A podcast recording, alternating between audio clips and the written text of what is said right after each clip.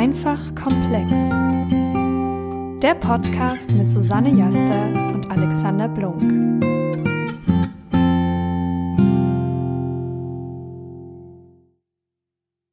Grüße, hier ist Alex. Moin, hier ist Susanne. Und willkommen zurück zu unserem Podcast. Heute zu Folge 2. Wir sprechen über das Thema Intelligenz. Bevor wir darüber sprechen können, warum wir das eigentlich tun, müssen wir erst einmal vielleicht auf eine gemeinsame Definition von Intelligenz kommen. Susanne, kannst du uns da vielleicht mal auf die Sprünge helfen? Mm, ich befürchte, da muss ich dich enttäuschen. So eine richtige, einheitliche Definition von Intelligenz gibt's nämlich gar nicht. Expertinnen und Expertinnen streiten sich nämlich immer noch so ein bisschen darüber, was denn jetzt Intelligenz eigentlich ist und was man da mit reinfasst. Das ist ein Diskurs, der schon relativ lange geht. Aber man kann sich wohl darauf einigen, dass Intelligenz insgesamt die Fähigkeit des Menschen ist, abstrakt und vernünftig zu denken und sinnvolles, zweckvolles Handeln daraus abzuleiten. Das ist jetzt aber relativ wischiwaschi, wenn wir ehrlich sind. Und es gibt auch genug Menschen, die sagen, ja, da gehört auch einfach noch mehr dazu, da gehört auch soziale Intelligenz dazu, emotionale Intelligenz, aber auch zum Beispiel Bewegungsintelligenz oder musikalische Intelligenz. Und auf all diese Dinge, vielleicht nicht im Detail, aber ja, was ist denn das breite Spektrum von Intelligenz, können wir heute einen Blick werfen. Und ich denke, das ist auch das, was das Thema eigentlich so spannend macht, dass es nämlich gar nicht so ganz klar ist, was ist denn jetzt eigentlich Intelligenz? Oder was denkst du dazu? Riesig. Also besonders, wenn es darum geht, wofür ist das eigentlich da? Und zwar vielleicht nicht nur, um zu sagen, hey, der ist ja voll doof und ich ja nicht. Ich glaube auch eine Sache, warum wir uns überlegt haben, darüber sprechen zu wollen, ist, dass immer wieder in der Öffentlichkeit in Frage gestellt wird, sollten wir Intelligenz überhaupt messen? Gibt es das überhaupt als Konzept, als Konstrukt? Darf man das? Sollte man das messen? Was für einen praktischen Nutzen hat man, wenn man weiß, was dort für Werte vielleicht rauskommen? Was hat das für Auswirkungen, wenn man als Mensch vielleicht sowas wie einen IQ-Test oder ähnliches mal durchlebt hat? Und warum wird dort viel aufgesplittet zusammengefasst? Wofür ist das vielleicht auch ein hinreichendes Merkmal? Wobei hilft es uns? Also warum ist es überhaupt auch in unserer Sprache verankert? Ich glaube, im Großen und Ganzen ist das ein riesiges, riesiges Bauchschmerzenthema. Darüber wird auch wenig gesprochen. Und genau deswegen haben wir uns überlegt, da das auch aus der psychologischen Richtung ein viel diskutiertes Thema ist, da mal mit reinschauen zu dürfen. Starten wir mal simpel rein. Vielleicht habt ihr ja selber auch schon mal einen Intelligenztest gemacht. Ähm, häufig werden die ja vielleicht mal im Schuleignungskontext oder für die Bewerbung an der Uni, aber auch für Ausbildungsbewerbungen oder für eine Jobbewerbung. Das ist häufig so ein Punkt, wo man vielleicht mal über einen Intelligenztest stolpert. Ich würde vielleicht mal erwähnen wollen, wie denn Psychologen und Psychologinnen mit diesem Begriff überhaupt umgehen. Denn ich würde jetzt mal vielleicht einfach ein anderes Beispiel nehmen, sowas wie Augenfarbe oder so. Das ist irgendwie was relativ Greifbares und das ist eigentlich schon komplex genug. Aber da sehen wir, du hast eher blaue Augen, ich habe eher grüne Augen oder umgekehrt. Und Intelligenz ist aber jetzt eher sowas Abstrakteres. Das kann man gar nicht so richtig greifen. Wenn man sich jetzt mal selber fragt, wie würde ich denn das für mich selber definieren, dann kommt man vielleicht relativ schnell an den Punkt, dass man merkt, dass da einfach sehr viele verschiedene Bereiche reinkommen. Wenn man jetzt Wissenschaftlerin ist, dann überlegt man sich eben, was sind denn so die Kernelemente von Intelligenz? Und das nennt man eben dann etwas operationalisieren und ein Konstrukt daraus machen. Also operationalisieren bedeutet, dass man etwas dann auch messbar macht und Intelligenz ist eigentlich nur ein Konstrukt, etwas, das wir uns überlegt haben, dem wir einen Namen gegeben haben. Und wenn man es jetzt versucht zu operationalisieren, dann überlegt man sich, was sind denn so die Kernpunkte, die Intelligenz ausmachen und die wir vielleicht auch noch messbar machen können. Da würde ich dich jetzt gleich mal zurückfragen, ist das nicht super spannend, dass wir etwas so Abstraktes irgendwie versuchen, in eine Schublade zu packen? Denn eigentlich kommt ja so diese ganzen Messmethodiken, Messen kennen wir ja eigentlich viel mehr, vielleicht so aus physikalischen Richtungen, mathematischen Sachen. Und jetzt kommen wir Psychologinnen auf einmal daher und sagen, okay, jetzt wollen wir aber auch irgendwas messen können und jetzt sind wir aber nur mal Menschen und super abstrakt ich finde das irgendwie total spannend, dass wir versuchen, ja, die Dinge in Kategorien und Schubladen zu pressen.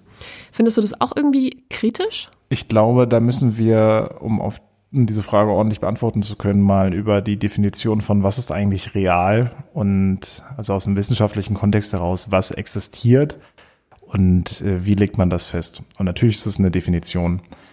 Mm, ich glaube, ich kann es an einem, an einem guten Beispiel festmachen. Und das sind so die größten, die Big Five, die größten fünf Persönlichkeitseigenschaften, wie man darauf kommt, warum man sich sowas überlegt. Und damit etwas real ist in der Wissenschaft, muss es einmal gemessen werden können. Also eine Vorhersagegüte, bestimmte Tests muss vorliegen, damit man sagen kann, hey, das ist wahrscheinlich eher so für diesen Menschen beispielsweise und so für einen anderen Menschen. Gleichzeitig sollte es aber auch einen praktischen Nutzen besitzen. Also wenn wir uns zum Beispiel über Intelligenz unterhalten, dann wäre es wertvoll, dass das Wissen darüber, dass das existiert in verschiedenem Maße, uns eine Vorhersagequalität liefert, in Bezug auf andere praktische Aussagen, die uns in unserem Leben vielleicht bewegen können, beispielsweise Berufserfolg. Dann sollten wir im besten Sinne auch noch in unserem Körper und vielleicht auch in der Art und Weise, wie unser Gehirn funktioniert, jetzt in diesem Falle, Faktoren finden, die das beeinflussen. Also das heißt jetzt sowas wie, ich habe eine höhere Dichte an Neuronenvernetzungen und daraus könnte ich Intelligenz ablesen. Oder mein Arbeitsgedächtnis ist größer als deins und solche Sachen meinst du, oder? Genau, also ich meine beispielsweise auch die Geschwindigkeit, mit der dein Gehirn arbeitet, also jetzt sehr stark versimplifiziert. Genau, da gibt's auch diese Effektivitäts- oder Effizienz, ich weiß es nicht, ich glaube Effizienz ne, ist in dem Fall das richtige Wort, Hypothese, dass man sagt, dass Neuronen effizienter oder weniger effizient arbeiten und dass das auch irgendwie auch mit Intelligenz zusammenhängt. Ja, das sieht man Beispielsweise auch darin, dass Intelligenz, also als Konstrukt, auch assoziiert ist mit Reaktionsgeschwindigkeit und zwar gar nicht mal so gering, was jetzt nicht direkt was mit dem Lösen von abstrakten Problemen zu tun hat, sondern einfach ein Zusammenhang ist, der sich wahrscheinlich auch darauf auswirkt. Intelligenz hat also nicht nur ein, ja, ist nicht nur irgendwas, was wir uns ausgedacht haben, was aber eigentlich gar keinen Bezug zur Realität hat, sondern wir versuchen für Intelligenzbegründungen irgendwie zu finden in unserem Körper und auch zu schauen, wie sich das dann auswirkt auf das, was wir tun. Also so, sowohl Input als auch Output-mäßig sozusagen, oder? Sehr, sehr richtig. Deswegen wollte ich einmal auf das Beispiel der Big Five zurück, der größten Persönlichkeitseigenschaften. Das ist ein Klassiker aus der Psychologie und wie man darauf gekommen ist, ist, man hat sich in verschiedenen Sprachen einfach jetzt beispielsweise den Duden genommen, hat sich alle Wörter rausgesucht, mit denen man einen Menschen beschreiben kann und hat darüber Fragen gestellt und dann versucht, die Wörter, die ähnliche Dinge beschreiben, zusammenzufassen. Dafür gibt es statistische Möglichkeiten, Faktorenanalysen beispielsweise, mit denen man herausfinden kann, bedeutet jetzt vielleicht liebevoll und nett etwas ähnliches. Daran kann man dann immer weiter reduzieren und reduzieren und vielleicht auch Zusammenhänge erkennen und über verschiedene Sprachen und über riesige statistische Fallzahlen hat man zum Beispiel dort in der Persönlichkeit immer wieder einen Weg zu diesen Big Five gefunden. Und ich glaube, so ist es auch im abstrakten Problemlösen. Also wenn wir uns verschiedenste Aufgaben zum abstrakten Problemlösen anschauen und davon eine Grundgesamtheit von, sagen wir mal, 10.000 Stück haben, von Aufgaben, die wir dazu nehmen können, und wir wählen uns davon zufällig mehrere hundert aus und jetzt machst du zwei, drei von diesen Tests mit jeweils 100 Fragen, dann ist die Wahrscheinlichkeit, dass du in all diesen drei Tests relativ gesehen zu anderen Menschen ähnlich gut bist, also beispielsweise immer in den oberen 50 Prozent, relativ hoch. Bedeutet in diesem Falle, dass wir beim abstrakten Problemlösen häufiger Zusammenhänge finden und das ist dann auch eine Kenngröße, die man versucht über dieses Wort Intelligenz zu beschreiben wie schnell du das machst, wie gut du daran bist.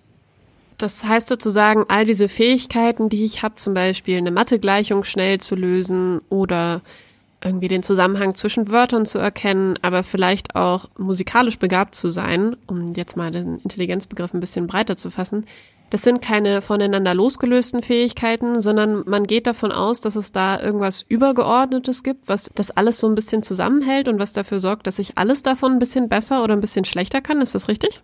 Ziemlich exakt das. Also wir sprechen gerade über fluide Intelligenz, also wo es vor allen Dingen um neues Problemlösen geht, Und dort haben wir Zusammenhänge, also in der Psychologie und in der Statistik dort arbeitet man viel mit Korrelationen. Dann haben wir Zusammenhänge von zum Beispiel 0,8 auch zwischen den verschiedenen Intelligenz-Kenngrößen.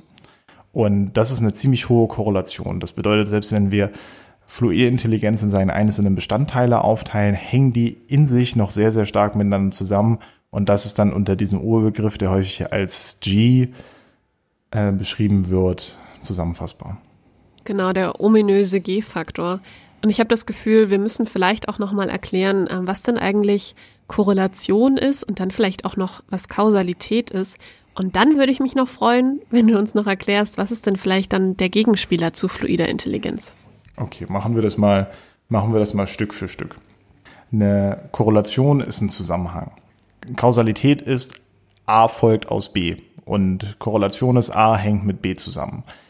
Dass Korrelation unglaublich Kausalität ist, lässt sich an folgendem Beispiel machen oder lässt sich an folgendem Beispiel gut darstellen. In Gegenden, in denen es mehr Störche gibt, werden mehr Babys geboren. Das ist eine Korrelation, also dort haben wir einen Zusammenhang. Das ist aber nicht wirklich eine Kausalität, denn der Storch sorgt jetzt nicht dafür, dass mehr Babys gezeugt werden, also meistens zumindest nicht, sondern meistens gibt es mehr Störche in ländlicheren Regionen und in ländlicheren Regionen haben wir im Schnitt mehr Babys, die geboren werden und deswegen gibt es dort einen Zusammenhang. Aber das hat eigentlich wenig was mit den Babys und den Störchen zu tun direkt, sondern einfach nur mit den jeweiligen Zusammenhang, den es dort mit den ländlichen Regionen gibt. Das ist so im Grunde genommen der Unterschied zwischen Korrelation und Kausalität. Das ist auch eine der Grundsprüche. Korrelation ungleich Kausalität. Also Zusammenhang bedeutet nicht gleich, das liegt daran, dass das so ist. Auch wenn das in Medien und ähnlichen hm, Diskussionen häufiger mal gerne gleichgesetzt wird. Wenn wir über fluide Intelligenz sprechen, also das schnelle Adaptieren an neue Problemsituationen, das Lösen abstrakter Probleme dann, dann haben wir noch den Gegenspieler und das ist die kristalline Intelligenz. Aber vielleicht magst du uns sagen, was das genau ist. Ja, gerne. Also fluide Intelligenz haben wir jetzt ja schon von dir gehört. Und man kann auch sagen, die ist eher was, wo vielleicht wir gerade mit unserer Altersgruppe jetzt auch den Höchstpunkt haben. Das ist nämlich, wenn man sich das über die Lebensspanne anschaut, so, dass die mit zunehmendem Alter jetzt bei uns eher flöten gehen wird. Das heißt, wir können uns eigentlich gerade recht glücklich schätzen. Wir sind da gerade so ziemlich in der besten Ausgangslage. Die kristalline Intelligenz hingegen, die nimmt erstmal jetzt noch eine ganze Weile zu. Das kann man sich grob vorstellen als den Wissenszuwachs, den wir haben. Das heißt, ich werde intelligenter dadurch, dass ich zum Beispiel gesagt mehr weiß, ähm, mehr Erfahrungen gesammelt habe. Das ist einfach eine andere Form der Intelligenz und logischerweise, je länger ich lebe, desto mehr Erfahrungen und Wissen kann ich auch ansammeln. Und deswegen wird die erstmal noch eine ganze Weile steigen, aber es ist dann so, dass im hohen Alter die Kurve auch wieder abnimmt wenn man zum Beispiel dann ähm, Dement nimmt oder Dement nimmt, genau, Dement wird. Ich nehme Demenz. Und ähm, auch normale Alterungsprozesse sorgen einfach dafür, dass wir dann irgendwann nicht mehr in der Lage sind, ähm, diese Sachen zu nutzen häufig. Das heißt, wir haben dann auch wieder Abbauprozesse. Bedeutet das, dass ich vielleicht auch kristalline Intelligenz sowas oder wenn jemand einen hohen Wert an kristalliner Intelligenz besitzt, könnte ich das vielleicht als weise bezeichnen? Und würde aber einen IQ-Test, wie wir ihn jetzt im klassischen Sinne vorfinden, eher die fluide Intelligenz messen. Also ist es so, wenn wir über Intelligenz sprechen, dass wir hauptsächlich über den fluiden Anteil reden? Ja, genau, absolut. Also es gibt insgesamt in Intelligenztests einfach verschiedene Bereiche, die abgefragt werden können. Deswegen gibt es auch ganz viele verschiedene Intelligenztests, die eben reichen können von, ich habe einen Kreuzeltest, in dem ich mir irgendwas angucken muss und dann die richtige Lösung ankreuzen muss oder ich muss die richtigen Wörter finden. Es gibt aber auch Intelligenztests, die zum Beispiel die emotionale Intelligenz testen. Das sind dann eher Rollenspiele oder Simulationen. Das heißt, Intelligenztests ähm, können auch wirklich ganz unterschiedliche Dinge erfassen. Intelligenz ist auch das, was der Intelligenztest misst. Oh ja, das ist so einer der Sprüche, der irgendwann mal, man würde heute sagen, viral gegangen ist. Damals ähm, war dieses Wort noch nicht so gebräuchlich, aber der wurde sehr stark in Umlauf gebracht. Dieser Satz, den hört man auch ständig im Studium. Ein Stück weit würde ich sagen, ist der total richtig und ein Stück weit ist er totaler Quatsch. Weil, was ich vorhin schon mal versucht habe anzudeuten, ist, wir versuchen eben Intelligenz irgendwie in eine Kiste zu packen und da ein Label drauf zu schreiben und das dann auch wirklich ja als Intelligenz zu benennen und so zu sehen. weil wir es irgendwie messbar machen wollen. Wenn es so viele verschiedene Bereiche gibt, die wir gar nicht greifen können, dann müssten wir ja irgendwie zugeben, okay, so richtig messen können wir es nicht. Und was ist denn denn das eigentlich, was wir da messen? Stimmt es eigentlich wirklich überein mit dem, was Intelligenz vielleicht wirklich ausmacht? Ich glaube, wir, wir können das direkt mal nutzen, um über einen sehr wichtigen Punkt zu sprechen. Und zwar, wenn man sich anschaut, Intelligenz ist das, was der Intelligenztest misst. Warum macht man das? Und wofür nutzt man das? Du hattest davon vorhin schon berichtet und angefangen davon zu berichten, vor allen Dingen was so Eignungstests angeht. Und ich glaube, wir haben besonders auch an der TU Dresden nicht nur einen sehr, sehr großen Fokus auf Methodik und statistische Auswertung, sondern wir haben auch die eine oder andere Person, die sehr, sehr, sehr, sehr stark begeistert ist davon, IQ oder Intelligenz in den Vordergrund zu stellen, bei zum Beispiel Themen wie Jobauswahl. Wie kommt das denn eigentlich zustande? Ja, die Frage finde ich auch relativ spannend. Ich habe das nämlich bis heute ehrlich gesagt nicht ganz verstanden, aber wir können da ja mal zusammen drüber nachdenken. Denn es ist auf jeden Fall so, dass man häufig als Psychologe oder als Psychologin vor der Herausforderung steht, dass man Menschen dafür auswählen muss, ob sie jetzt für einen Job geeignet sind oder nicht. Das sind dann häufig Arbeits- oder Personalpsychologen. Dann muss ich ja irgendwie mir ein Kriterium überlegen, um zu schauen, ob jemand für diesen Job geeignet ist. Und häufig werden dann sowas wie Arbeitsproben gemacht. Das heißt, ich lade die Leute mal ein, ähm, um, dann können sie einfach mal ein bisschen mitarbeiten, um das jetzt salopp zu sagen. Aber das ist auch ja natürlich relativ aufwendig und man will irgendwas haben, was möglichst wenig aufwendig ist, wo ich vielleicht sogar mehrere Leute in einen Raum setzen kann, die das gleichzeitig machen können und wo ich dann so ein bisschen schwarz auf weiß sehen kann, wird das passen oder wird es nicht passen. Und was sich einfach in Untersuchungen herausgestellt hat, was immer wieder einfach angeschaut wurde und wo man erstaunlich gute Ergebnisse gefunden hat, sind tatsächlich Intelligenztests. Das heißt, die Leute wurden zu Bewerbungsgesprächen eingeladen, wurden getestet auf ihre Intelligenz. Häufig ist es eben so, dass die Intelligenz wirklich ein guter Prädiktor dafür ist, ob ich meinen Job später auch gut machen werde. Und das ist natürlich relativ leicht zu überprüfen. Das heißt, ich als Arbeitspsychologin könnte dann einfach den lieben Alex hinsetzen und sagen, hier mach doch mal bitte diesen Intelligenztest. Und wenn der gut ist ähm, und wenn der gut genug ist, dann kann ich dich auch einstellen. Jetzt müsste ich natürlich schauen, habe ich dann einen Job für dich, der eher sehr anspruchsvoll ist oder nicht so anspruchsvoll, denn man muss natürlich auch aufpassen, die Leute können auch überqualifiziert sein. Aber so vom Prinzip her sagt man eben, dass Intelligenz einfach ein wahnsinnig guter Prädiktor ist für die Leistung, die man dann in der Arbeit zeigt. Ich frage mich aber zum einen immer noch, ähm, ist das wirklich irgendwie das, was wir von den Leuten wissen wollen? Ist das, kann das denn wirklich sein, dass es irgendwie einfach nur Intelligenz ist, die irgendwie jetzt für alles aussagekräftig ist? Und sollten wir nicht eigentlich eher andere Sachen anschauen? Ich bin mir da irgendwie noch so ein bisschen unschlüssig. Was denkst du dazu? Huch, das ist eine sehr einfache Frage, die aber definitiv nicht einfach zu beantworten ist. Ich glaube, wir sollten dort einmal versuchen zu differenzieren. Also besonders, wenn wir uns über eher einfache gegenüber komplexen Jobs unterhalten. Ein einfacher Job ist etwas, wo ich ein Verhaltensmuster lerne und das dann fast dauerhaft anwenden kann.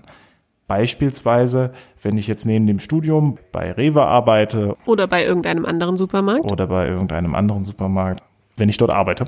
Und ich muss lernen, wo sind welche Lebensmittel zu finden, beispielsweise, ähm, welche Kassennummern haben verschiedene Obst- und Gemüsesorten, weil ich die vielleicht nochmal per Hand eintippeln muss, weil das nicht so offensichtlich ist oder wenn jemand dort Brötchen mitnimmt. Wenn ich das alles einmal gelernt habe und IQ ist dort ein relativ guter Prädiktor, ein Prädiktor ist ein Vorhersagewert, wie schnell würde ich das wahrscheinlich lernen können? Dafür ist IQ eine gute Vorhersage, sagt aber nicht so richtig gut voraus, wie gut ich danach meinen Job mache.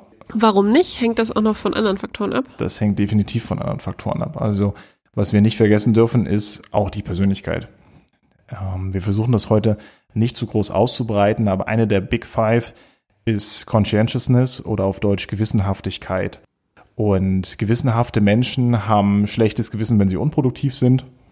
Das heißt, sind halt tendenziell eher schon mal produktiver und das teilt sich noch in Orderliness und Industriousness, also wie gut ich darin bin, mein, vielleicht auch mein Zuhause ordentlich zu halten und Prozesse immer wieder in dem industriellen Sinne abbilden zu können, so klassische Fließbandarbeit beispielsweise. Also schaffe ich das, einen Prozess immer wieder abzubilden, bin ich darin gut und bin ich auch gut darin, diesen weiterzuentwickeln. Das bedeutet, in einfachen Jobs hilft IQ dabei, wie schnell ich etwas lernen kann, aber der beste Prädiktor für Berufserfolg ist Gewissenhaftigkeit, also einfach eine Persönlichkeitsdimension. Das müssen wir jetzt aber erweitern, weil wenn wir uns über komplexe Jobs unterhalten, in denen sich die Arbeitsumwelt ständig ändert und dem man vielleicht tagtäglich mit neuen Situationen konfrontiert wird oder in Kontakt tritt mit Menschen, die an sich meistens auch nochmal nicht alle gleich sind oder auch die meisten akademischen Jobs fallen darunter. Also wenn ich in komplexen Arbeitsumfeldern unterwegs bin, dann ist IQ mit der beste Prädiktor, den ich habe, was Arbeitsqualität angeht, weil IQ meistens auch einfach Schnelligkeit bedeutet. Je nachdem, wie schnell ich darin bin, neue Situationen zu verstehen, zu erfassen und mit ihnen umgehen zu können, umso besser kann ich mich in solchen Situationen dann auch bewegen. Dementsprechend ist es definitiv nicht so, dass man das dann aus der Diskussion oder also den Nutzen quasi absprechen darf, wenn ich das richtig im Kopf habe, ist bei komplexen Jobanforderungen IQ, glaube ich, sogar ein dreifach besserer Prädiktor als Gewissenhaftigkeit, wie gut man dann im Arbeitsleben quasi seine, seine Aufgabe vollführt. Also mit praktischen Arbeitsproben und ähnlichem wie Assessment Centern, ähm, da steht es nochmal auf jeden Fall drüber. Dementsprechend halte ich es auf jeden Fall für sehr nützlich. Jetzt haben wir aber auch ein Problem. Sag mal, Susanne, jetzt kommt eine dritte Person, nennt dich intelligent und mich nennt die Person wenig intelligent oder doof oder dumm oder ähnliches. Dann ist das in der, nicht nur in der deutschen Kultur, sondern generell nicht wertneutral gemeint. Ja, absolut. Das macht es auch wirklich spannend, denn wir versuchen hier irgendwas zu messen, was wir nutzen können, ähm, um eben zum Beispiel Einstellungen zu machen, also um jemanden auf einen Job einzustellen. Aber eigentlich wollen wir halt alle nicht hören, ja, dein Intelligenztestergebnis ist jetzt unterdurchschnittlich. Das ist irgendwie halt nichts, was wir hören wollen. Ähm, das heißt, es ist auf jeden Fall irgendwie was, was wir inzwischen einfach mit einem Wert belegt haben. In unserer Gesellschaft ist Intelligenz, zumindest so wie wir diesen Begriff gerade nutzen, definitiv etwas, das positiv konnotiert ist. Das heißt, ich habe dann so ein bisschen überlegt, woher kommt das wohl? Ähm, ganz klar zu sagen ist das jetzt vielleicht nicht, aber was man auf jeden Fall sieht, ist, dass wir uns in einer Leistungsgesellschaft bewegen und in einer Wissensgesellschaft. Das hat sich in den letzten Jahrzehnten ebenso entwickelt, dass wir immer weiter in der Wissensgesellschaft geworden sind, in der es eben ein hohes Gut ist, dass wir uns mit Dingen auseinandersetzen können, dass es eben nicht nur darum geht, wie du das vorhin in unserem Vorgespräch mal genannt hattest, um Blut und Schweiß und Tränen, dass wir uns daran bemessen, sondern dass wir eben ja Leistung messen. Und Leistung ist inzwischen eben nicht nur, ich strenge mich wahnsinnig doll an, körperlich gesehen, ich stehe maximale Stundenanzahl an einem Fließband, sondern es ist häufig eben auch eine Denkaufgabe. Es ist eben was, dass wir worauf wir uns geeinigt haben, was ein hoher Wert ist. Ist total streitbar. Das hat, es ist ja auch nicht so, dass jemand, der, also ich finde das zumindestens, dass jemand, der intelligenter ist, auch ein besserer Mensch ist. Wir kommen ja hier auch in Bereiche, wo wir, das ist vielleicht jetzt nicht das Hauptthema unseres heutigen, heutigen Gesprächs, aber es gibt auch einfach Menschen mit geistiger Behinderung und ich finde, es wäre einfach extrem falsch zu sagen, dass das schlechtere Menschen wären. Das ist einfach was, was ich noch nicht mal wage zu denken. Ähm, das heißt, wir sollten uns auch immer wieder hinterfragen, ob es denn so sinnvoll ist, dass wir Intelligenz einen so wahnsinnig hohen Stellenwert zusprechen. Hast du da auch eine Meinung dazu? Das, was dahinter für mich mitbegründet liegt, ist dieses Bedürfnis zu sagen, alle sind schon so okay, wie sie sind. Ich glaube, dass ein Schritt, den man machen kann, folgender ist. Der Wert eines Menschen hat nichts mit seinem ökonomischen Nutzen zu tun. Aber man sieht trotzdem, dass in einer weiter sich verkomplizierenden Welt, in der eigentlich der Anspruch an fluide Intelligenz eher steigt als sinkt, wirtschaftlich gesehen Menschen mit einer höheren fluiden Intelligenz nützlicher eingesetzt werden können. Bedeutet für mich nicht, dass egal wo du jetzt geboren wurdest und mit was für einem Wert dort vielleicht du auch unterwegs bist, du daran schuld bist oder du dementsprechend einen geringeren Wert zugewiesen bekommen solltest. Ich würde es eher andersrum sehen. Also wenn jemand beispielsweise sehr erfolgreich ist in einer Karriere, sagen wir, du machst jetzt deinen Master fertig, danach strebst du eine hochwissenschaftliche Karriere an, bist darin sehr stark unterwegs, liest gefühlt zehn Paper am Tag, veröffentlichst 50 Stück in der Woche, das ist jetzt übertrieben, aber eine Fähigkeit, die dir erlauben wird, das zu tun, wäre ein hohes Maß an Intelligenz. Dann dürfte man wahrscheinlich, und das ist eine Sache, in der wir sehr schlecht sind, dürfte man wahrscheinlich auch nicht sagen, hey, das ist Susanne und Susanne ist einfach ein Mensch, die viel, also der viel arbeitet, sondern da müsste man auch sagen, Susanne hat ein bisschen im Genlotto gewonnen. Und dementsprechend kann man nicht alle Leistungen, die sie erbracht hat, auf sie schieben, sondern teilweise auch auf ihre Genetik. Wenn du dir auch anschaust, welche Persönlichkeitstests zum Beispiel gerne genutzt werden, wie gesagt, anderes Thema, anderer Tag, aber dann sind es meistens solche Tests, die niemandem wehtun. Und ich glaube, IQ tut weh. Dennoch halte ich es für eine sehr gefährliche Aussage, zu sagen, jeder Mensch ist intelligent, weil du dann anfängst, eine Metrik zu entwerten. Das ist sozusagen, also als würdest du sagen, jeder Mensch ist kreativ. Äh, safe nicht. Also das kannst du messen. Kreativität hat eine Definition, die kannst du messbar machen, die kannst du und das Mikroskop nehmen, so als würdest du sagen, jeder Mensch kann gut Basketball spielen. Kannst du nicht. Also sobald du eine Kompetenz definierst, hast du automatisch auch eine Kompetenzhierarchie da drin. Und ein Punkt, bevor wir mal weiter diskutieren, vielleicht wenn man mal so IQ-Werte sich anschaut, ein Durchschnitts-IQ von 100 bedeutet einfach nur, dass der Durchschnittsmensch, wenn man ihm, wenn man ihm einen IQ zuweisen würde, einen Wert von 100 bekommt. Zwischen den Werten von 85 bis 115 liegen 68 Prozent der Gesellschaft. Das heißt, 16 Prozent der Gesellschaft haben, hatten einen IQ von über 115 und 16 Prozent einen von unter 85. Und etwa 95 Prozent der Menschen liegen zwischen einem IQ von 70 und von 130. Und das ist ähm, normale Standardverteilung. Das heißt, ein IQ von 100 oder ein niedriger IQ ist immer relativ gesehen zu anderen Menschen und nicht in einem Vakuum zu betrachten. Dementsprechend verliert es halt auch nicht seinen Wert, nur wenn man sagt, jeder Mensch ist intelligent, weil die Metrik anhand derer man das misst, relativ gut zeigt, dass dem nicht so ist. Ich glaube halt, die Frage ist eben, was wir daraus machen. Ich denke auch, es ist müßig abzustreiten, dass es einfach Unterschiede gibt. Dass es Menschen gibt, die intelligenter sind als andere. Aber ich glaube einfach, die Frage ist, was wir daraus machen. Und da würde ich eben diese sprachliche Wertung hinterfragen, die wir dem Ganzen mitgeben. Denn nur weil jemand intelligenter ist, heißt es eben nicht, dass er alles besser kann. Ich würde eben sagen, das ist was, was wir uns dann immer wieder vergegenwärtigen müssen. Ich denke, es ist eben immer die Frage, was machen wir aus den Dingen? Und zwar als Gesellschaft. Was machen wir daraus, dass es Menschen gibt, die vielleicht mehr Förderbedarf haben, ganz andere Stärken haben. Es ist ja mit Sicherheit auch nicht so, dass es leicht ist, mit jemandem umzugehen, der extrem überdurchschnittlich intelligent ist. Auch da stoßen wir ja wieder an unsere Grenzen. Ich finde, es ist eben die Frage, was ist breitengesellschaftlich verträglich? Und nur zu sagen, also ich würde nicht sagen, dass du das sagen würdest, Alex, zu sagen, nur zu sagen, dass jemand, der eben normal ist, in allen Bereichen irgendwie verträglich ist mit der Gesellschaft, normal intelligent, ähm, einfach so ein Mensch ist, der vielleicht gar nicht so doll auffällt, keine besonderen Ansprüche hat. Ich eh fraglich, ob es diese Menschen überhaupt gibt, denn irgendwie haben wir ja alle so unsere Eigenheiten und Macken und Besonderheiten und stoßen irgendwo an die Grenzen, die uns die Gesellschaft so vorgibt.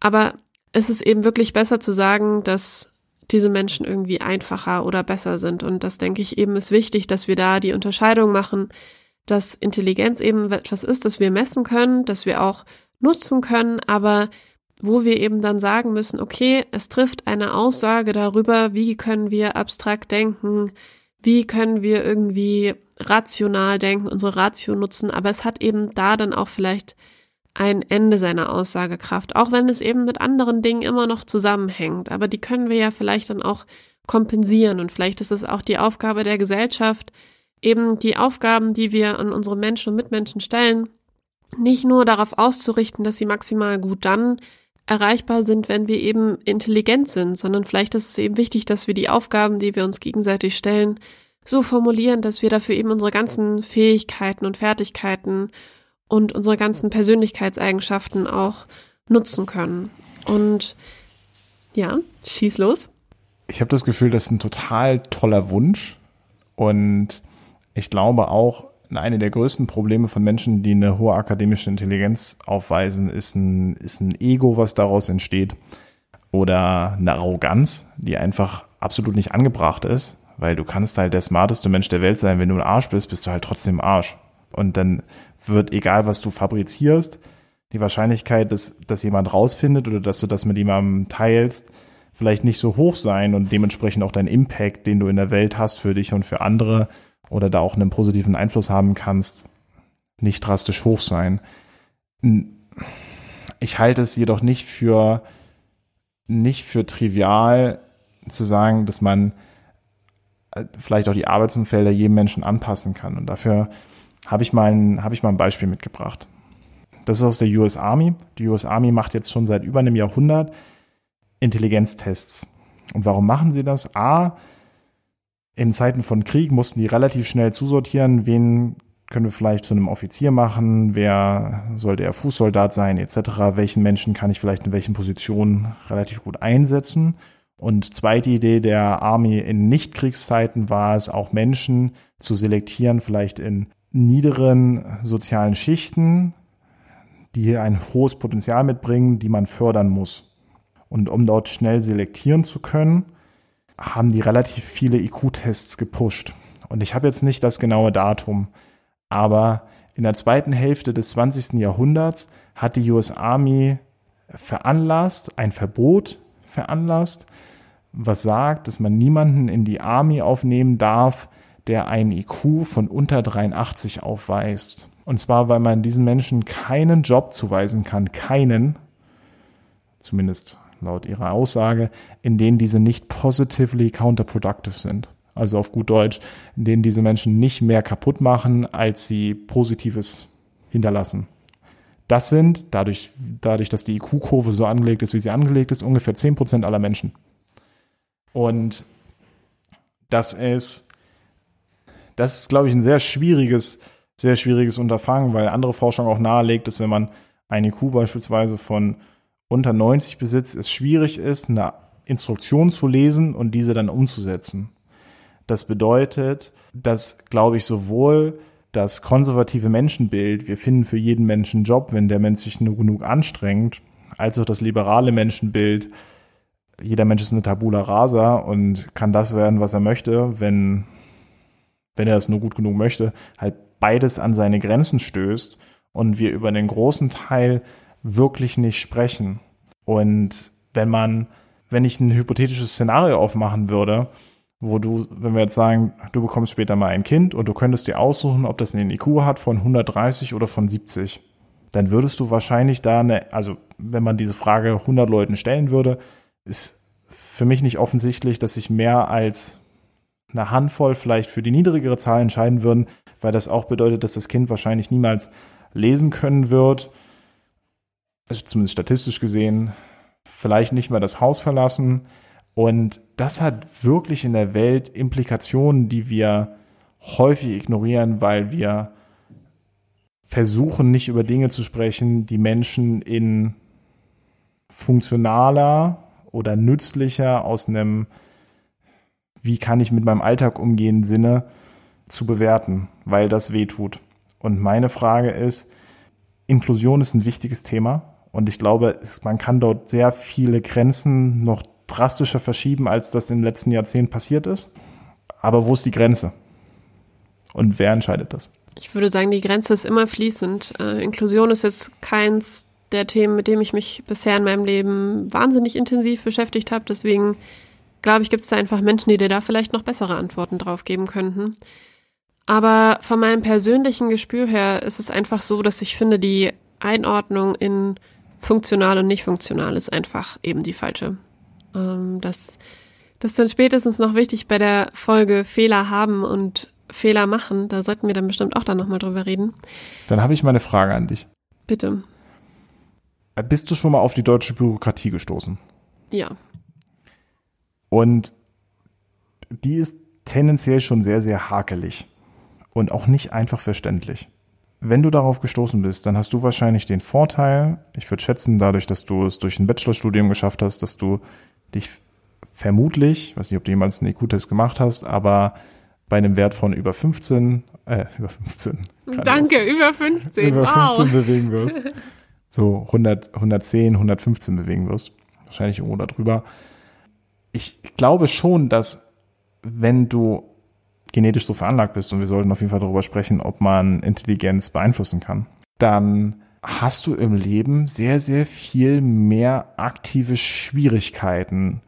Und das ist eine Sache, über die nicht gesprochen wird. Also egal, ob wir jetzt aus einem, ist der Mensch nützlicher in einem Arbeitskontext oder was heißt nützlicher? Ich glaube, deswegen ist es sehr wichtig zu trennen, was ist der Wert eines Menschen und was ist der Nutzen eines Menschen. Das sind nämlich zwei verschiedene Paar Schuhe und wir verwerfen die beide gerne und daraus ergeben sich Probleme. Also wir sagen, jeder Mensch ist gleich viel wert.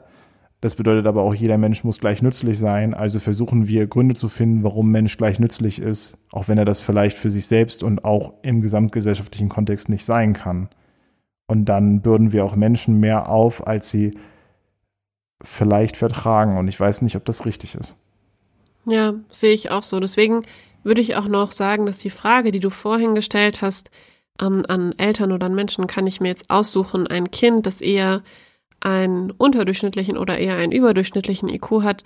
Zum Glück ist das eine Frage, die sich nicht stellt. Ähm, wir kommen da ja ein bisschen auch schon rein in, in eine Frage nach ähm, Gentests, nach pränatalen Untersuchungen äh, an Kindern. Das heißt, um herauszufinden, ob Behinderungen an einem Kind vorliegen. Und das sind einfach Entscheidungen, die wir im großen Umfang zum Glück noch nicht treffen müssen. Wir können unsere Kinder genetisch nicht gestalten. Ich persönlich hoffe auch, dass ich diese Entscheidung nicht treffen muss. Oder beziehungsweise wäre jetzt da gerade völlig überfordert mit. Ich glaube, es ist einfach ein wahnsinnig intensives Thema. Deswegen ist diese Frage, glaube ich, zum Glück gerade noch falsch, weil wir sie uns so nicht stellen müssen. Aber die Frage hat eben impliziert eben diesen Unterschied, den du gerade angesprochen hast, zwischen wertvoll sein, nützlich sein und ich frage mich immer, warum, wer, wer bestimmt das denn? Dieser gesellschaftliche Diskurs, der da ausgehandelt wird, diese Reibereien, die da entstehen sollten und sollen, die eben hoffentlich auch in der Breite geführt werden und wo verschiedene Stimmen zum Tragen kommen und wo wir eben uns immer wieder meiner Meinung nach kritisch selbst fragen müssen, ist es denn richtig, dass wir uns Menschen gegenseitig so kategorisieren und versuchen in Schubladen zu pressen? Das werden wir wahrscheinlich weiterhin einfach machen. Es ist nun mal so, dass es super hilfreich ist, auch in Stereotypen und in Schubladen zu denken. Aber es ist eben wichtig, was wir daraus machen. Und dass wir nicht aufhören an dem Punkt, wo wir gesagt haben, dein IQ liegt bei 110, 130, 150 oder 80, sondern dass wir eben schauen, okay, das ist jetzt vielleicht ein Faktor, aber was machen wir denn daraus? Und eben nicht vergessen, die Menschen anzuschauen, die dahinter liegen. Und ein Punkt, den ich jetzt gerne nochmal ansprechen würde, ist das Thema der Erblichkeit bei Intelligenz. Denn es ist auf jeden Fall nicht so, dass meine Eltern komplett bestimmen, wie intelligent ich bin, einfach durch ihre Gene. Aber es ist auch nicht so, dass das keine Rolle spielt. Man geht im Schnitt davon aus, dass die Intelligenz wohl so zu 50 Prozent erblich ist. Das heißt, ein Teil dessen, wie intelligent ich bin oder nicht bin, hängt eben davon ab, was für ein Genpool ich mitbekomme.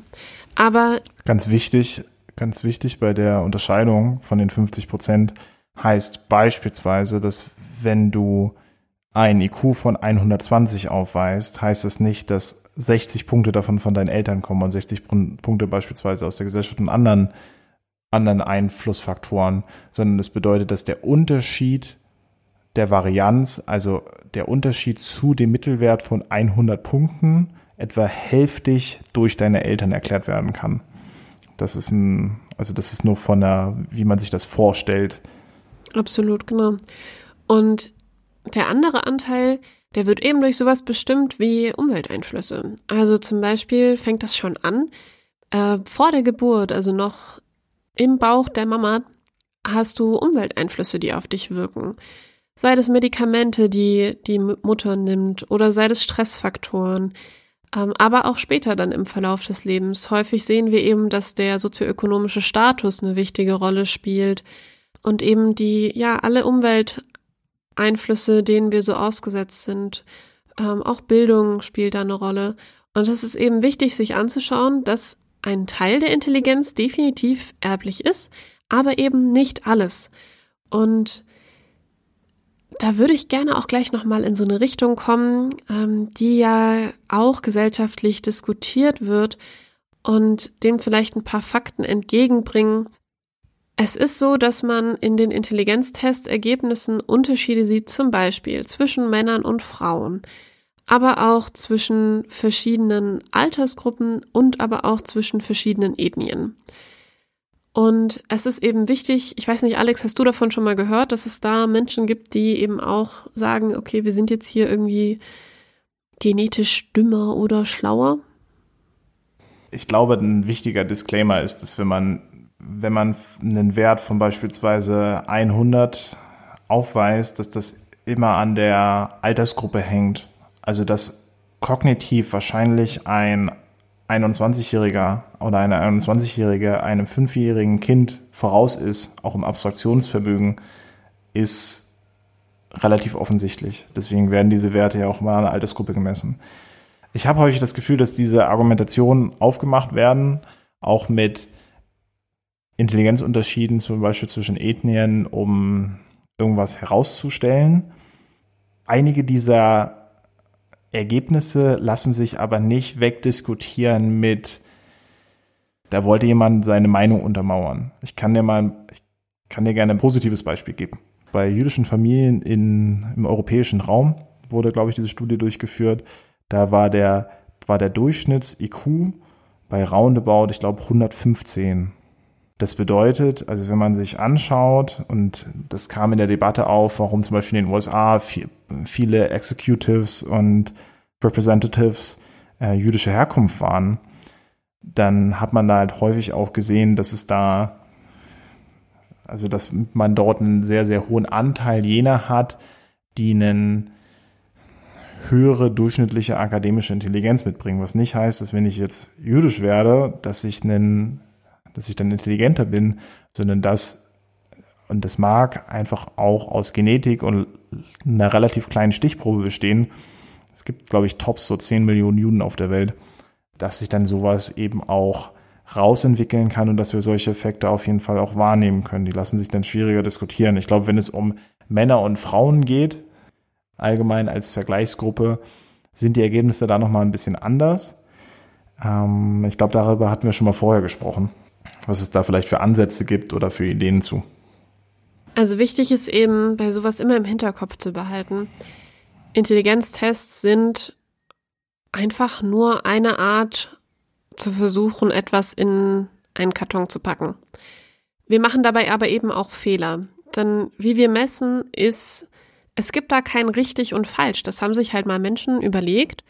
Wie misst man denn jetzt Intelligenz? Und die haben sich dann irgendwann überlegt, okay, ich gebe hier Menschen vielleicht verschiedene Wörter davor und sie müssen irgendwie herausfinden, welches Wort in dieser Reihe gehört nicht zu den anderen. Oder man muss Matrizen lösen. Und diese Tests sind aber eben nicht kulturell neutral. Das ist, glaube ich, einfach immer super wichtig im Hinterkopf zu behalten. Häufig ist es ja auch so, dass wir wirklich akademische Intelligenz messen. Das heißt, es hängt auch einfach damit zusammen, was ich in der Schule gelernt habe. Und das kann sich schon unterscheiden von einem Land zum nächsten, ähm, einfach weil das Schulsystem vielleicht ein anderes ist. Wir versuchen eben unabhängig davon zu messen, aber das gelingt uns mit Sicherheit nicht immer. Und deswegen kann man eben sagen, diese Tests sind definitiv nicht komplett fair. Es gibt Versuche, Cultural Fair Tests zu machen, das ist aber eben nicht so ganz leicht. Ähm, und man muss eben davon ausgehen, dass so wie wir heute messen, wir definitiv Unterschiede produzieren werden und ein Stück weit sind eben dadurch auch Unterschiede zu erklären, die wir dann in den Ergebnissen sehen zwischen verschiedenen Ethnien. Die Unterschiede sind nämlich ungefähr so, dass Asiaten, Ostasiaten im Schnitt bei 106 liegen, Weiße bei 100, schwarze US-Amerikaner bei 85 und Schwarzafrikaner bei 70 laut einer Studie von 2008. Und die Implikationen, die wir daraus eben ziehen, sind aber eben wichtig. Wie gesagt, es gibt einfach ganz grundlegend methodische Unterschiede. Wenn wir jetzt hauptsächlich davon ausgehen, dass weiße Forscher diesen Test gemacht haben, dann ist es irgendwie auch naheliegend, dass sie ihre eigene Kultur dabei bedacht haben und es eben nicht geschafft haben, wertneutrale Tests zu entwickeln. Das heißt, wir müssen eben uns anschauen, aus welcher Denkschule kommt denn jemand? Nimmt man vielleicht einfach dadurch, wie man kulturell geprägt ist, Dinge auch anders wahr? Kann ich wirklich ein, davon ausgehen, dass ob ich jetzt heute in Deutschland geboren wurde oder in den USA oder in Brasilien oder in China oder in Nigeria oder in der Antarktis, ich eine gleiche Wortreihe, die vielleicht dann in meine Sprache übersetzt wurde, ähm, gleich wahrnehme, dass ich da die gleichen Sachen drin erkenne und deswegen auch erkenne, welches Wort scheinbar nicht zur Wortreihe dazugehört. Und ich denke, die Antwort darauf ist eben relativ deutlich Nein. Und noch dazu ist eben super wichtig, dass das Konstrukt einer vermeintlichen Rasse eben ein soziokulturelles ist und definitiv kein biologisches. Wir können da keine harten Cut-offs setzen. Deswegen zu sagen, eine ganze Ethnie schneidet vielleicht besser oder schlechter ab, ist eben hochkritisch, denn die Übergänge sind einfach fließend. Wir sind kulturell geprägt, wir sind da auch eben in einem, nicht in einem Schwarz-Weiß, sondern ganz, ganz vielen kulturellen Graustufen, Zwischenstufen, Nuancen, ähm, genauso eben auch biologisch. Und weil nun mal beides in unsere Intelligenz reinspielt, ist es so, dass wir einfach sowohl biologisch, genetisch als auch kulturell jeder ein ganz verschiedenes Paket geschnürt bekommen, was uns dann dazu veranlasst, diese Tests eben besser oder schlechter bearbeiten zu können. Aber diese Tests sind eben mit Sicherheit nicht der Weisheit letzter Schluss, der absolut objektiv irgendwas messen könnte. Und ich denke eben, das ist immer wichtig, das im Hinterkopf zu behalten, wenn wir uns diese Testergebnisse anschauen. Und deswegen nochmal einfach diese Sache, wir haben da Testergebnisse, die sollten wir, finde ich, auch nutzen, die können wir nutzen. Aber es ist eben super wichtig, die richtig einordnen zu können. Alex hat vorhin auch schon die Normen angesprochen, die kommen nämlich noch mit dazu. Es gibt unterschiedliche Normierungen, also man schaut sich ja immer an, mein Testergebnis relativ verglichen zu Testergebnissen von anderen.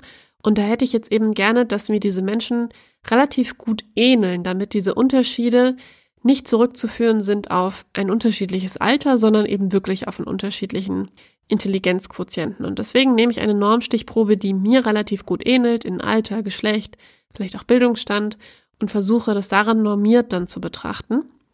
Und dadurch entstehen eben schon wieder Nuancen, Abstufungen, die wir eben äh, nutzen müssen, methodisch gesehen. Und deswegen ist es auch super wichtig, dass wir Intelligenztestergebnisse immer nur von wirklich ausgebildeten Menschen zurückgemeldet bekommen. Denn am, eigentlich kommen da erstmal Rohwerte raus, die wir dann aber interpretieren müssen und eben einordnen müssen. Und deswegen kriegt man auch, wenn man, wenn ihr vielleicht schon mal einen Intelligenztest gemacht habt, nie einen konkreten Wert raus, nie eine ganz konkrete Punktzahl, sondern man kriegt eher gesagt, du bist überdurchschnittlich, unterdurchschnittlich, verglichen mit deiner Stichprobe. Weil da eben ähm, Schwankungen reinkommen, die wichtig sind zu beachten und die zum Beispiel auch tagesformabhängig sind. Das heißt, es ist super wichtig, dass wir das eben eingeordnet bekommen von Experten und Expertinnen und eben dann aus diesen Ergebnissen nicht direkt ein, eine Handlungsanweisung ableiten oder einen Wert ableiten für die Menschen, sondern eben immer betrachten, das ist jetzt vielleicht ein Ergebnis, aber das ist mit Sicherheit eben nicht der Weisheit letzter Schluss. Du hast gerade sehr viele Punkte angeschnitten. Ich muss versuchen, nicht auf alle gleichzeitig zu versuchen wollen zu antworten. Ich würde mir mal zwei Reihe rauspicken. Den einen Punkt, den du aufgemacht hast, auch mit den verschiedenen Durchschnittsergebnissen, die bei vermeintlichen Ethnien zu finden sind. Wenn wir uns gesamtgesellschaftlich oder weltweit IQ-Werte anschauen, dann gibt es das, die Wahrnehmung, dass der Durchschnitts-IQ weltweit steigt über die Jahrzehnte wenn man sich anguckt, woran das wahrscheinlich auch liegen kann, dann ist es eine bessere Ernährung, die weltweit gewährleistet werden kann. Unterernährung sorgt auf jeden Fall auch dafür, dass sich kognitiv, also auch Gehirnverknüpfungen deutlich schlechter bilden können. Und wenn wir uns auch anschauen, welche Gesellschaftsschichten davon betroffen sind, dann sind das meistens solche, die in eher sozial ärmeren Schichten unterwegs sind.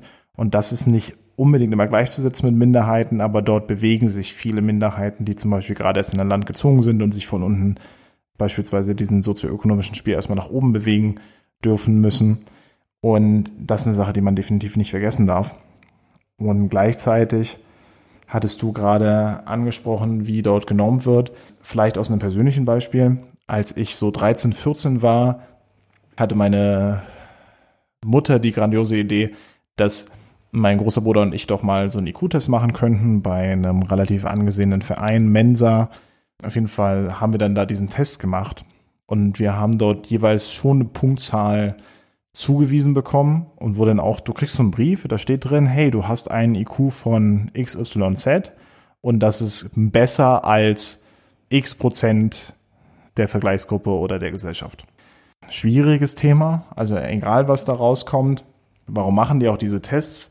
Weil sie Leute mit einem IQ von über 130 dann auch einladen, ähm, diesem Club Mensa beizutreten. Zwei Standardabweichungen entfernt von, von 100 und dann sind wir dort auch beide, beide reingekommen und beigetreten. Mich hat persönlich verstört, wie da mit diesen Themen umgegangen wird. Ich glaube, es war am Ende ein Versuch, Menschen zusammenzubringen, die sich in anderen Bereichen der Gesellschaft vielleicht unterrepräsentiert fühlen. Teilweise, also es gab so eine monatliche Zeitschrift und ich glaube, der Punkt, wo ich mich entschieden, also ich war nie bei einem dieser Treffen, Disclaimer, sollte man auch sagen. Meine Freunde waren im Schnitt ganz normal, bodenständig, bürgerlich aufgewachsen mit denen habe ich mich assoziiert. Und ich habe einmal im April, ich glaube es war 2014 oder 2015, habe ich da so eine Zeitschrift bekommen, vorne als Headline Intelligenz trifft Intelligenz im April. Intelligenz trifft Intelligenz im All. Da war für mich auch wieder dieses Thema Arroganz auf jeden Fall mit drin. Und gleichzeitig, und das ist eigentlich der Punkt, den ich sehr spannend finde, weshalb auch häufig diskutiert wird, sollten wir überhaupt diese Tests machen? wenn man so eine Nummer zugewiesen bekommt und die kann, wie du sagst, tagesformabhängig sein. Ich glaube, wir haben im Studium gelernt, die schwanken so um fünf bis zehn Punkte, je nach Tagesform im Schnitt. Dann bekommst du so eine Zahl und das ist wie so ein Stempel. Und das ist ein, das ist jetzt, also das fühlt sich sehr an, wie ich weise dir jetzt persönlich einen Wert zu. Und zwar einen Wert als Mensch, den du hast ich glaube, da dürfen wir jetzt am Ende nochmal drüber sprechen. Sollte man sowas überhaupt Menschen oder Mitmenschen machen? Und wenn ja, sollte man ihnen ihre Ergebnisse sagen? Also ich glaube, einen Test zu machen und dann das Ergebnis nicht zu bekommen, ist natürlich auch ziemlich hart. Aber ja, hat mit Sicherheit auch seine Vorteile. Also wie wäre es, wenn ich jetzt ein Einstellungsgespräch habe, in diesem Kontext dann einen Intelligenztest mache und dann eben aber vielleicht nie gesagt bekomme, was das konkrete Ergebnis ist, ist das besser, ist das schlechter? Mein Gegenüber weiß das dann aber. Hm. Also da wäre es vielleicht demokratischer, wenn dann irgendwie alle über das Ergebnis Bescheid wüssten. Aber die Frage, sollten wir solche Tests denn überhaupt machen, ist total schwierig. Also gerade so bei Kindern, ne? Du sagst es ja auch gerade, diese Konkurrenz, die dabei entsteht. Wie geht man dann mit diesem Druck um? Ähm, es ist ja in beide Richtungen ein Druck. Ein sehr hohes Ergebnis zu haben, löst irgendwie den Druck aus, okay, du musst jetzt auf jeden Fall was draus machen du bist hier irgendwie scheinbar super schlau und jetzt geh raus und reiß irgendwie die Mauern der Welt ein. Und warum ist das überhaupt so? Warum haben wir diesen Anspruch irgendwie jetzt an intelligente Menschen? Das finde ich auch nochmal total hinterfragbar. Aber auf jeden Fall spürt man hier einen Druck und man spürt vielleicht auch einen Druck, eine Ausgeschlossenheit, wenn man auch unterhalb der Norm liegt, und ist es nicht auch eigentlich nur diese Frage von Zugehörigkeitsgefühl? Also wir wollen weder zu wenig noch irgendwie zu stark intelligent sein, weil wir dann auch aus der Norm fallen und dann eben die Grenzen der, der Gesellschaft wieder sehr deutlich spüren. Also auch diese Frage, was ist denn eigentlich normal und was nicht? Und ist es wichtig, dass wir das alles so mit einem, mit diesem Stempel versehen? Ja, ich denke eben, die Vorteile gibt's schon auch. Also es hat auch einfach ein wissenschaftlichen Hintergrund, dass wir uns anschauen wollen, welche Unterschiede zwischen Menschen gibt es und das zu erforschen ist meiner Meinung nach einfach total wichtig und interessant ist eben sich anzuschauen, was macht man dann mit diesen Ergebnissen? Was denkst du dazu, wenn du deinen Stempel dir jetzt so anschaust, den du vielleicht seitdem innerlich mit dir rumträgst? wer einen sehr wichtigen Eindruck dort auf mich gemacht hat, wir hatten im ersten Bachelorsemester verpflichtend Englischkurse. Und unser Englischlehrer dort kam aus, ich weiß nicht, ob es Kanada oder den USA war, und dort wurde am Ende der Grundschule oder der Middle wurde verpflichtend mit allen Schülern IQ-Tests gemacht. Und die Ergebnisse haben nur die Eltern und die Lehrer bekommen, aber nicht die Schüler. Und er hat danach berichtet, wie direkt sich der Umgang der Schüler untereinander, vor allem die, die halt ein Ergebnis von ihren Eltern mitgeteilt bekommen haben, und der Umgang der Lehrer den Schülern gegenüber verändert hat. Das ist sehr kritisch zu betrachten, weil gleichzeitig, also ich glaube, Menschen, die ein hohes Potenzial mit sich bringen, die schnell Dinge aufsaugen können, lernen können und das vielleicht auch nutzbar machen können, damit etwas zurückgeben können, mehr zu den Menschen werden können, vor dem sie selbst Respekt haben, die sollte man fördern gleichzeitig. Und deswegen sind diese Tests wahrscheinlich auch gar nicht, also ich halte sie persönlich für sinnvoll. Gleichzeitig ist dieses, geht es halt über diesen Stempel hinaus. Also wenn wir auf dieses Beispiel von der US Army zurückkommen, das heißt, eigentlich solltest du 21, also nach dieser Definition solltest du 21 Millionen Menschen keinen Job geben. Und in Deutschland ungefähr so sieben bis acht Millionen Menschen sollten eigentlich keinen Job haben. Es bewegt uns in unserer Alltäglichkeit und auch bei Diskussionen über unabhängiges Grundeinkommen oder welche Jobs können wir eigentlich, also werden wegautomatisiert, sind meistens am Anfang nicht die Jobs, die hohe Komplexität aufweisen. Das sind Diskussionen, die nicht geführt werden. Das heißt, ich glaube, dass der Umstand, dass das da ist, dass es sich nicht wegdiskutieren lässt, dass es sich in Nutzen für den Arbeitsmarkt niederschlägt und daraus auch aus einem wahrgenommenen Selbstwert, den man auch durch die eigene Existenz, also Menschen fühlen sich gerne nützlich, ist ganz, ist schon wichtig. Ähm, vor allen Dingen nimmst du einen Menschen, der vielleicht eher in, in, in einem Job war, den du dann wegautomatisiert hast. Ich glaube, zumindest in den USA und Kanada sind Menschen, die Sachen durch die Gegend fahren, die häufigste Berufsgruppe, die jetzt vielleicht auch durch automatisierte LKWs langfristig weg optimiert werden, ähm, von denen nicht jeder vielleicht direkt einen anderen Job finden kann. Und jetzt hast du vielleicht dort nicht nur einen Menschen, der so Schwierigkeiten hat, einen neuen Job zu erlernen, sondern auch noch vielleicht eine hohe Gewissenhaftigkeit aufweist. Das heißt, sich selbst dafür auseinander nimmt, dass er oder sie nicht mehr arbeiten gehen kann oder keinen Job findet, in eine Depression reinfällt, beispielsweise, und darunter auch sozial leidet und einfach als Mensch enorm viele Schmerzen mitnimmt. Und das ist, ein, also das ist eine Sache, die nicht diskutiert wird. Das ist genauso wie welche Personengruppen empfänglicher sind für einfache Nachrichten, die einen hohen Bias haben. Also die sehr einfach gestrickt sind, wir sind gut, die sind böse. Je geringer deine akademische Intelligenz ausfällt, desto weniger stark differenzierst du und kannst du auch differenzieren. Das sind Sachen, die wir, ich habe manchmal das Gefühl, dass wir in der Gesellschaft uns wünschen würden, wir könnten das wegdiskutieren oder indem wir das ignorieren, geht diese Problematik weg. Und das tut sie nicht. Also wenn du jemanden hast, der, also du wirst jetzt operiert, beispielsweise, oder deine Familie, deine Mutter wird operiert am Herzen. Welchen Menschen hättest du da am liebsten? Wahrscheinlich den kompetentesten Menschen, den du finden kannst. Das ist ein hochkomplexes Feld, das heißt, wer gewinnt dort? Statistisch gesehen wird der Arzt, der deine Mutter behandelt, wahrscheinlich einen IQ von über 115 aufweisen.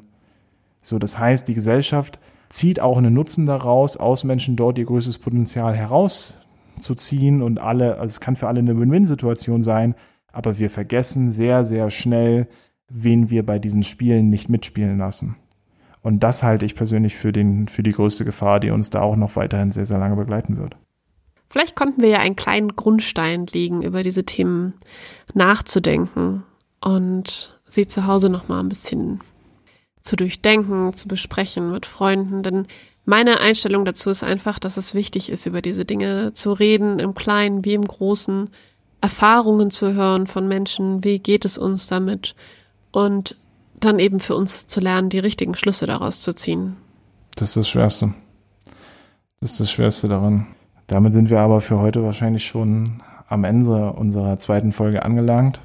Mittlerweile haben wir sogar schon eine E-Mail-Adresse, falls ihr Anmerkungen, falls ihr Wünsche habt. Und da wir uns sehr haben inspirieren lassen von diesen Nachrichten oder Werbungen, die immer nach 24 Uhr auf Privatsendern liefen, mit diesen 0185 696969 Kontakt haben wir dementsprechend unsere E-Mail-Adresse einfach genannt.